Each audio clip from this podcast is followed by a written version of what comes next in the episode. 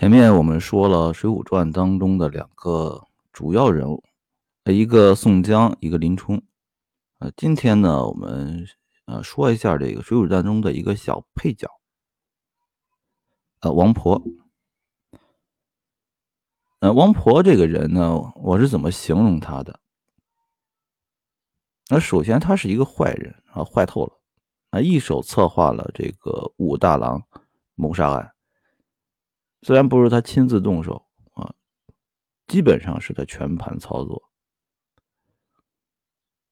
坏当然是个坏人，但是那这个人，这个老太婆，坏的还智勇双全啊。虽然智勇双全用到这儿不是特别合适，但是呢，我实在也想不出其他的词来了。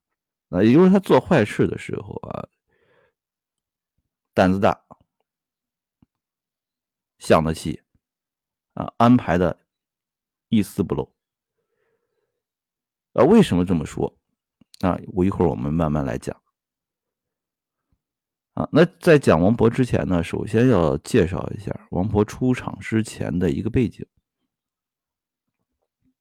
哦，这武松呢，在景阳冈上打虎，啊，成了打虎英雄，啊，做了阳谷县的都头。在这阳谷县正好碰上了他的哥哥武大郎，啊，兄弟俩团聚了啊，非常高兴。呃，这武大郎的老婆呢，那就是鼎鼎大名的潘金莲。这个潘金莲呢，看到这个武松以后啊，再对比一下这武大郎，这心里就难受啊。这武大郎的形象大家都知道，那武松呢，相貌堂堂啊，打虎英雄。这潘金莲呢，就动心了，那就。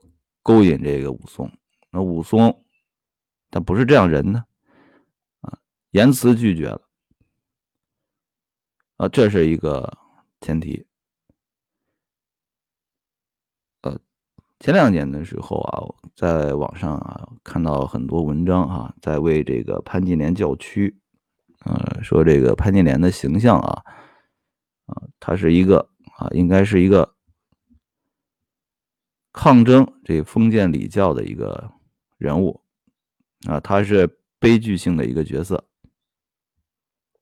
嗯，那潘金莲她的遭遇确实有一定的悲剧性啊，她嫁给武大郎不是她本身意愿啊，这是肯定的。但是，那潘金莲真的是一个普通的妇女形象吗？那为什么啊？我们说这个四大名著啊，《红楼梦》和这个《水浒传》，我觉得有是两个特别特别典型的两部小说。呃，《红楼梦》的主题啊，主体是什么？我觉得它有很多权贵当时权贵人家的生活细节，用现在的话来说啊，有点类似于那种官场小说一样。他描写了很多当时权贵人家的细节。那我们《水浒传》呢？我觉得就是一部典型的市井小说，它也描写了当时非常丰富的市井的细节，也是江湖的细节啊，社会的细节。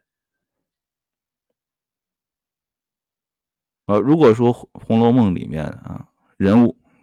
他们的语言行为啊，带着那个权贵的气息。那我们《水浒传》里面的人物啊，都带着什么社会性啊？他们语言用现在的话讲啊，都唠的叫社会嗑啊。潘金莲啊，也是一个唠什么社会嗑的一个高手。那为什么这么说？那刚才咱们说了啊，武松拒绝了潘金莲。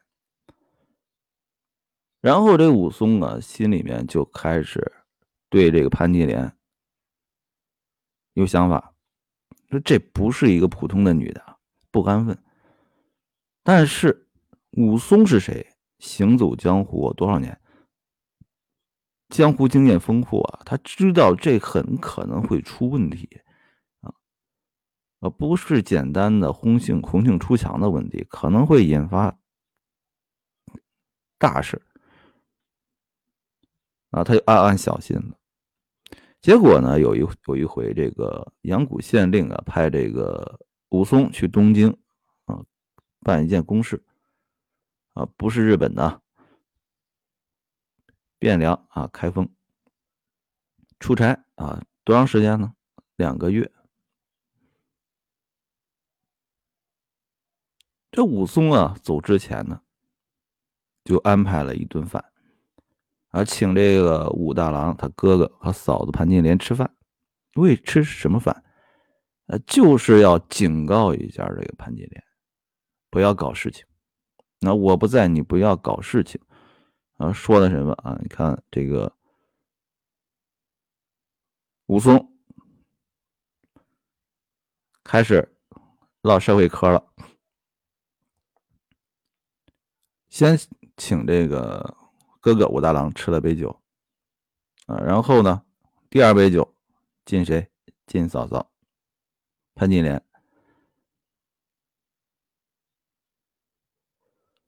呃，怎么说呢？啊，嫂嫂是个精细的人，啊，不必用武松多说。那我哥哥为人质朴，全靠嫂嫂做主。啊，常言道，表壮不如里壮。嫂嫂把他家定，我哥哥。烦恼做什么？岂不闻古人言“篱牢犬不入”？啊，“篱牢犬不入”什么意思？这篱笆扎的牢的话，这狗啊就钻不进来。呃，一语双关哈。这旁敲侧击，警告潘金莲啊。潘金莲看怎么反应的？啊，被武松说了这么一篇以后啊，一点红从耳边起，紫涨了面皮啊，先是从耳朵那儿啊红起来，脸都气紫了啊。他呢不敢对这个武松发火，啊，指着武大骂，骂他什么？你看那个社会科唠的啊，嗯。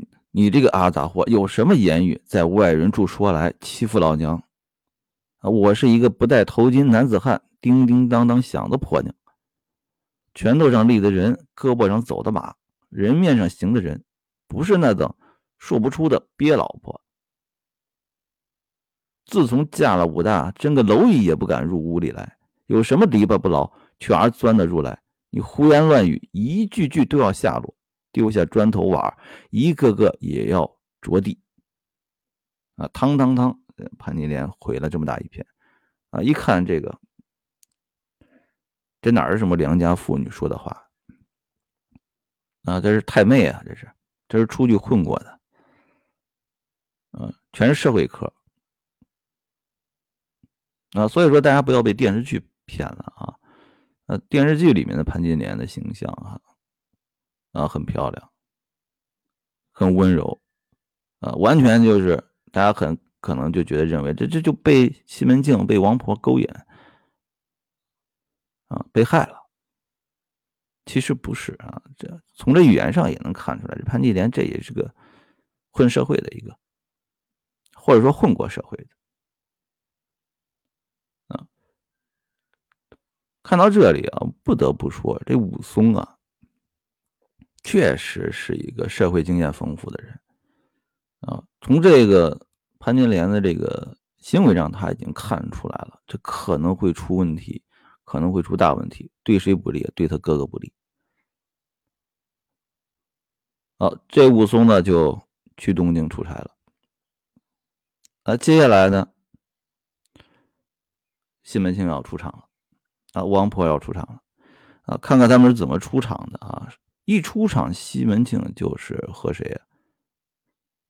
和潘金莲碰面了。这碰面呢也很很巧。这个潘金莲呢，拿一个插杆插什么？插帘子。因为啊，古代的房子啊，他们住的那就是用现在话说，嗯，独栋小别墅啊，两层楼临街的啊，当然称不上别墅了，就是一个很。不高的两层的小房子，这潘金莲呢，在二楼拿这个插杆插这个帘子，结果失手插杆掉了，砸在谁头上？西门庆头上。啊，这西门庆呢，一抬头看见了潘金莲，一下子好迷上了。啊，俩人呢就一来一往说了几句。啊，潘金莲当然就是道歉了啊。这个西门庆啊，本来啊他是阳谷县的，算是一个土豪劣绅，那很有点势力。本来是要发火的，结果火也没了。啊，在这儿装的温文尔雅的，眼睛都直了。这个时候啊，谁看到了？被那个王婆在旁边全看到眼里。那这西门庆被打了以后呢？这潘金莲道了歉了啊，事情就过去了啊。结果这西门庆心里就放不下了。这心里开始琢磨：这是谁家的娘子？啊，这个时候，西门庆和王婆啊，他俩要勾结在一起了。啊，这个时候我们可以看一下啊，西门庆、王婆这两个人，作为两个市井人物，啊，真是两个什么江湖老手。啊首先我们看啊，西门庆啊转转到这个王婆的这个茶房里面。这个王婆呢是个开茶坊的，啊，开茶店的。那在里面坐下，啊，王婆笑道：“啊，看王婆说的第一句话，大官人却才唱得好，大哥。”菲诺，嗯，这什么意思啊？啊，就是刚才啊，西门大官人啊，你这个礼行的可够重的，啊，这是什么？调笑他。啊，西门庆也笑道：“要问正事儿了，隔壁这个女的是谁的老婆？啊，谁的老小？啊，打听她的身份。那你看这王婆怎么回的？”啊，你他已经看出来了，这个西门庆啊，对这个潘金莲有意思，偏偏怎么样？我要撩拨你这西门庆一下，他目的是什么？我们一会儿再说。啊，怎么撩拨他的？王婆道：“她是阎罗大王的妹子，武道将军的女儿，问她怎地？哎，你问我，我还偏不说。”啊就是要怎么样抻抻你啊？西门庆说：“我和你说正话，休要取笑，不要开玩笑啊！”这王婆告诉他了，说什么？她老公是每天在县前卖熟食的啊，说的是武大郎，但是说的不详细，要制造什么效果呀？要制造一个意想不到的一个效果。那卖熟食的，西门庆要猜了，啊，是吧？卖枣糕的，不是，啊，李二的不是，呃，陆小乙的不是，啊，猜了三个人都不是。哎，王婆告诉他了，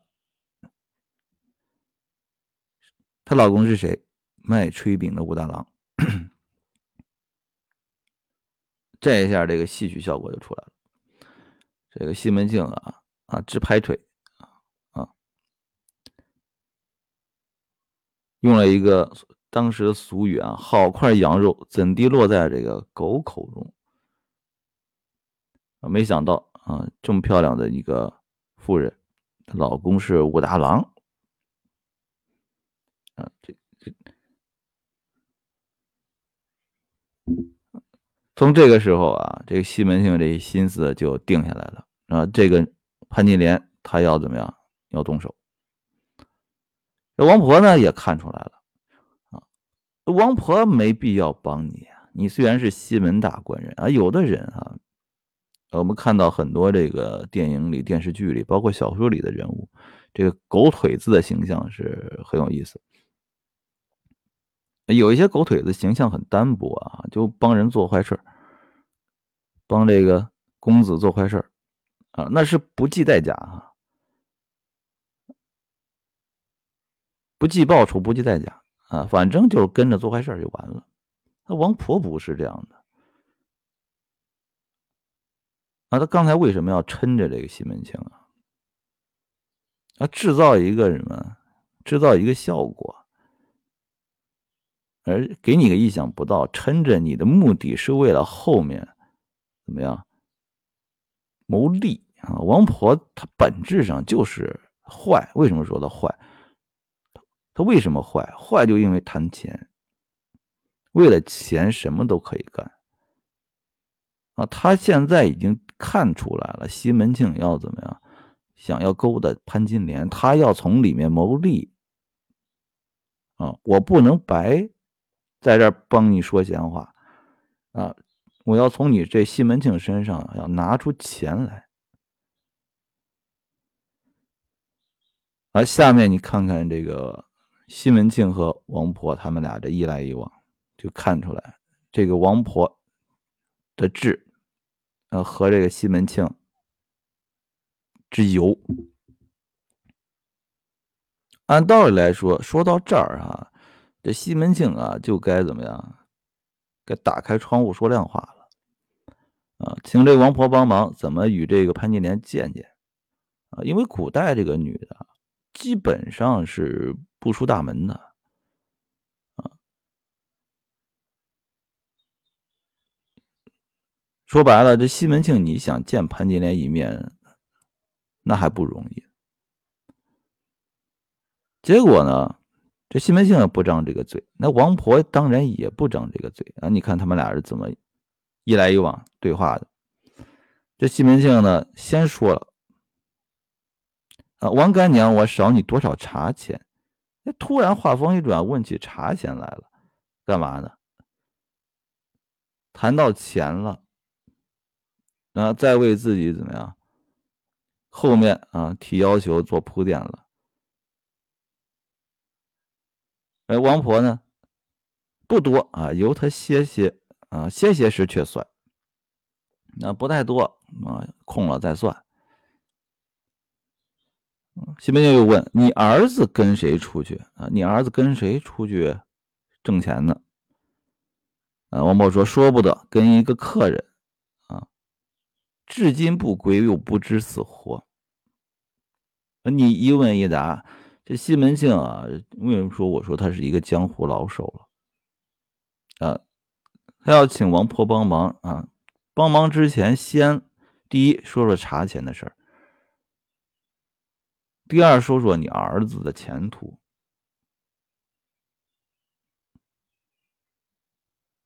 啊，王干娘呢，回的也很有什么？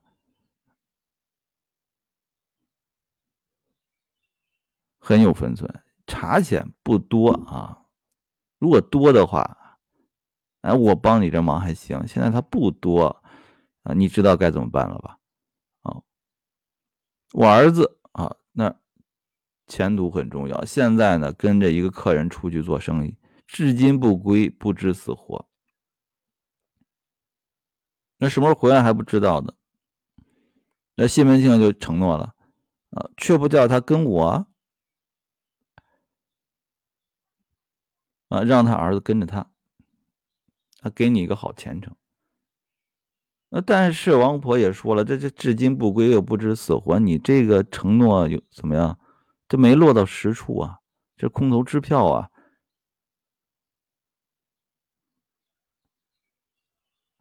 啊，西门庆先给了这个王婆啊，相当于暗暗的提了两个什么？提了两个。封赏，啊，你要帮我做成这事啊，茶钱好算，啊，你儿子的前途啊，我帮你。但是呢，王婆没接招啊。那这第一回，他俩人西门庆和王婆对话啊，暗藏了一些讥讽啊，没说通啊。起身走了。这西门庆啊，这个事情啊，他真是上心啊。呃，过了两个时辰啊，又转过来，转到哪儿？王婆这个店门口啊，坐着。为什么？这个潘金莲他们家啊，和王婆这个茶店啊是隔壁，他不好坐在人家门口啊，还坐在这个茶店门口，啊，朝着这个武大的门前啊，就在那儿看。那王婆看到了，要出来了，啊，大官人吃个梅汤。那古代他们那个喝茶吃啊，这里面放很多东西啊，这个是叫梅汤啊，梅花这个梅啊，可能是加的有梅子啊，腌的梅子啊，他们的汤是有味道的啊，茶叶是啊，茶水是有味道的啊，吃个梅汤啊，这个梅字儿其实就是王婆想暗示西门庆啊。你这件事情啊，也得有人中间做媒，谁？啊，王婆。啊，我能做这件事，这暗示他。啊，怎么暗示他？啊，你看这个王婆啊，做了个梅汤递这个西门庆。这西门庆吃了以后呢，啊，就说了啊，王干娘，你这梅汤做的好。这王婆开始装傻了，啊，笑道：“老身做了一世梅，哪讨一个在屋里？”这西门庆夸的是什么？你这个梅汤做的好，然后你这个王婆来一句什么？做了一世媒，那结果没有讨的一个丈夫在家。这这王婆是个寡妇。啊，利用这个“梅”字双关语啊，就暗示这个西门庆。啊，西门庆啊就说了啊，我问你梅汤，你却说做媒差了多少？那王婆又敲敲你啊，旁敲侧击一下。老身只听得大官人问这媒做的好，啊，老身知道说做媒。啊我知道你想说的就是做媒，啊！王婆用这双关语敲打西门庆，说：“你想做什么？你该说就要说了，啊！前面这个条件啊，你大概也都知道了。”啊，这西门庆啊，我们说这个江湖老手啊，江湖游子，啊，他顺旧坡下驴啊。他说：“干娘，你既是撮合这个做媒做的好，那也给我做头媒，我自重重谢你。”那王婆又开始装傻了。呃，事情开始啊，慢慢的开始挑明了，但是王婆绝不说，直接把这话说明。装傻？怎么装傻？啊，大官人，你这宅子上，大娘子如果知道了啊，婆子这脸。可吃不得这耳瓜子，啊，都怕怕你这夫人知道了要打我耳瓜子怎么办？啊，西门庆啊说了，我这个大娘子特别好，啊，他就不管这些事情，啊，特别容的人，啊，我也讨了几个妾啊，只是不中意，啊，你有好的没有？给我主张一个来啊，做一个，便来说不妨。那就是回头人也好，只要中得我意。回头人什么意思？结过婚的也行。西门庆啊，他把话他也不说透，毕竟这件事情是是个坏事啊，啊，都要讲几分脸面啊。那西门庆如果啊到王华这就说啊，那个潘金莲啊，虽然她现在是武大的老婆。但是我喜欢她，我看上她了，啊，你给我想个办法，啊，把她让她嫁给我，那我拿钱谢你，那真是无耻之徒了，那强抢民女了，啊，虽然这个西门庆啊，在这个阳谷县有些势力，但是他还真做不到什么欺男霸女这一点，所以说呢，他又想做坏事呢，又要给自己留点去面子，这话呢就不说透啊。回头人也行啊，他希望这个王婆，你能不能把这话给我说透了啊？明白我的意思就好。呃，这王婆也不傻啊，前日倒有一个。倒是好的，只怕大官人不要。信不信？一听，我估计心里挺激动的。哎，啊，总算到正题了。啊，若好时你与我说成了，我自谢你。王婆说了啊，生的十二分人物，只是年纪大了些。啊，这西门庆问了，那真个几岁呀？我看着年龄也不大呀。哎，王婆说：“那娘子啊，属虎的，新年啊，恰好九十三岁。”啊，这西门庆呢，本来以为这王婆听懂了，啊，要给他说没了，要说正事了。结果呢，王婆拿他开玩笑。啊，这西门庆呢，第二回又没说成，啊，笑着起身走了。那看着天色晚了，正要关门了，结果呢，发现西门庆又转过来了啊！这一天之中啊，这西门庆来了三回了，呃，可以说是心急火燎了啊！又来坐到这个王婆这茶店门口，呃，这王婆又说了啊：“大官人吃个和合汤。”如何？嗯，刚才他让这个西门庆吃什么梅汤？那我给你做梅，现在做什么和合汤？啊，有我做媒，那你和这个潘金莲，你们俩就能和和美美，就能成好事。啊，西门庆一听，好。嗯，干娘放甜一些啊。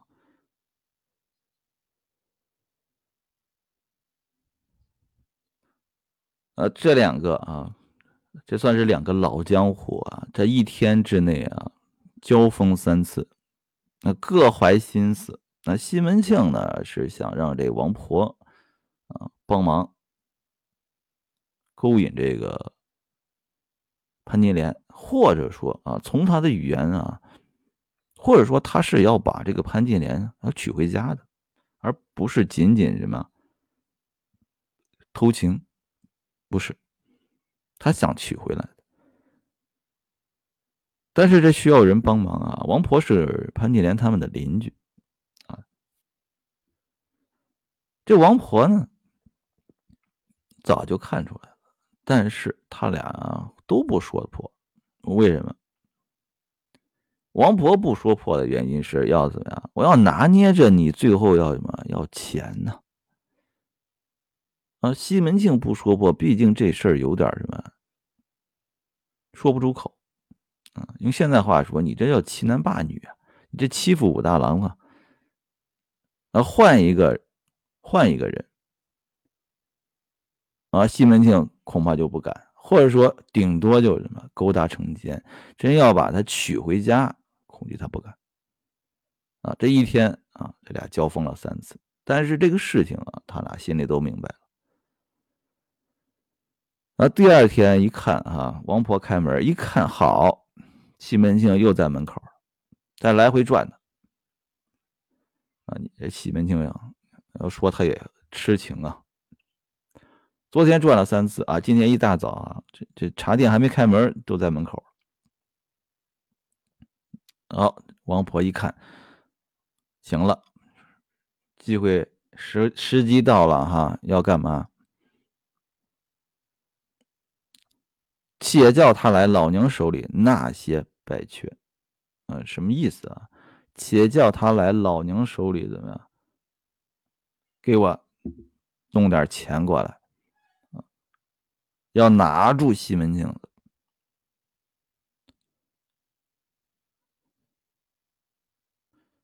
呃，这王婆呢开了茶店，啊，西门庆就进来坐在门口，啊，又看着这武大的门前。哎，王婆呢装没看到，哎，要拿捏你。呃，西门庆呢自己叫了两碗茶，啊，在那儿喝起来。啊，问这个王婆，干娘啊，这隔壁啊是卖什么的？啊，其实他心里早知道啊，这个这是武武大的家卖炊饼的，啊，故意问，要把话题往这儿引了，这西门庆按耐不住了。哎，王婆说他家卖的什么？脱蒸河漏子，热烫温和大拉酥，啊，这是。可能是当时这个民间的这个小吃啊，这个咱也看不懂，这到底是什么东西？什么是大拉酥？这西门庆笑道：“你这婆子啊，只是疯。”哎，王婆回了一句：“，我不疯，他家自有亲老公。”哎，王婆开始怎么样？开始逐渐也把话挑明了。我告诉你了，这件事情不好办，得加钱。啊，西门庆又开又说了：“干娘和你说正经话呢，啊，说他家啊如法做的好炊饼，我要问他做个三五十个，那不知出去在家啊你。”西门庆想干什么？你王王婆心里一清二楚啊！你还什么买炊饼，在我这儿扯谎啊？王婆给他来一句啊：若要买炊饼，少间等他接上啊，回了买。何消的上门上户，在街上就买了啊！一下给你路给你堵死啊！呃，我已经让了一步了啊！你看这个，刚才王婆已经说了啊，她家里自有亲老公。那已经把话已经怎么样递过来了？你不接住，还在这绕弯子啊？你西门庆还想绕弯子啊？还不谈谈这个价码？那这王婆只好给你装傻。那西门庆也没办法啊，吃了茶，坐了一回，起身道：“哈，说这个干娘记了账。”啊，这这这两天吃了好几碗茶了，这王婆又给来一句：“不妨事，老娘牢牢写在账上。”啊，你这个事儿呢，我记得清清楚楚的，你放心吧。啊，这一天啊，这王婆呢又在在这个茶馆里啊，茶局子里忙活。没过多大一会儿啊，又看见这个西门庆。在这门口又转过来，啊，这是昨天这个西门庆转了三回啊，今天呢，一开门就在门口啊，这过了一两个时辰又来了啊，今天估计又还要转几回。哎，王婆一见啊，给他来了一句：“大官人西行，好几时不见面。”这故意什么？调笑这个西门庆，开玩笑。那昨天转了几回，转了三回，今天一开门，这又第二回。啊，可以说是一天见了几次了。他故意说什么好几时不见面，嗯，其实就想告诉西门庆，你一点心思我都知道了。那你就敞开了说，咱们好好谈谈价钱。啊，西门庆呢，估计啊想通了啊，这件事啊还得王婆出马，啊还得怎么样？还得往外拔银子啊，身边摸出一两银子，啊递给王婆说：“干娘全收了做茶钱。”啊，开始用动钱了啊。啊，婆子说：“何销得许多啊，用不了这么多啊。你那些账上的这个茶钱用不了这么多啊，西门庆说只顾放着。好，这第一笔银子出来了，一两银子。这王婆也看出来了。好，你西门庆是愿意出银子的，啊，但是这一两，你可肯定不够，啊。于是这王婆又给西门庆要上一道茶，上什么茶呢？这次啊，嗯，王婆给西门大官人来了一个叫做。宽肩叶儿茶啊，就点在这个“宽”字儿哈，喝了我这个茶，你就宽心吧！我能帮你做这个事情，而且能帮你做成。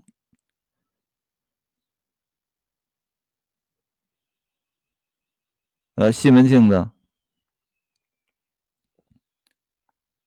要慢慢把这个话要说开了，嗯。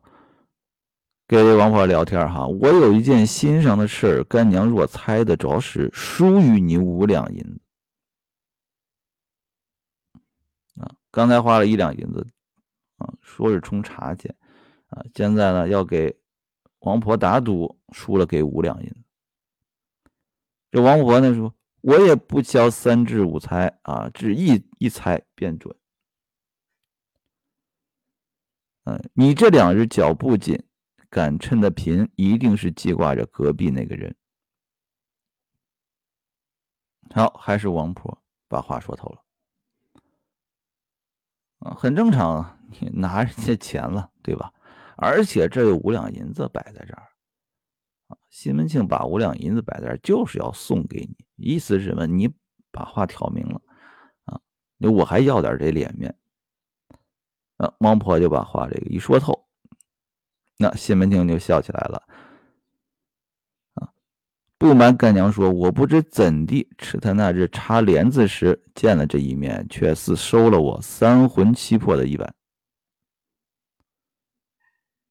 啊，我只是没做个道理入脚处啊，没法办啊！不知你会弄手段吗？啊，这一个。西门庆、王勃他俩总算把这个话挑明了啊！前面这个三番四斗啊，你看他们两个，两个老江湖啊，一言一语啊，互相在怎么样，在试探，尤其是这王婆，那一直抻着西门庆，就想试探：第一，你这个心思到底有多重啊？第二，你这件事情上。到底舍不舍得花钱，舍得花多少啊？他要做到心里有数，然后怎么样？这件事情他才能要赚一大笔啊！其实，在他心目中，西门庆就是什么？就现在话，就是凯子啊！我要从你凯子上怎么样多搞点钱来那西门庆呢？老江湖。啊，咱也是个有身份的人啊，不能上来就说怎么样，我看上了谁谁谁啊，你能不能帮我怎么怎么样啊？显得咱这个什么比较低俗啊，他也不说透啊，只用旁敲侧击的啊。王婆呢啊，这心思也拿定了啊，俩人一来一往几回，总算这时候说破了啊。那后面这个王婆如何把帮这个？西门庆勾搭这个潘金莲啊，又如何从西门庆这这手上啊把这个钱敲出来啊？我们下回再说。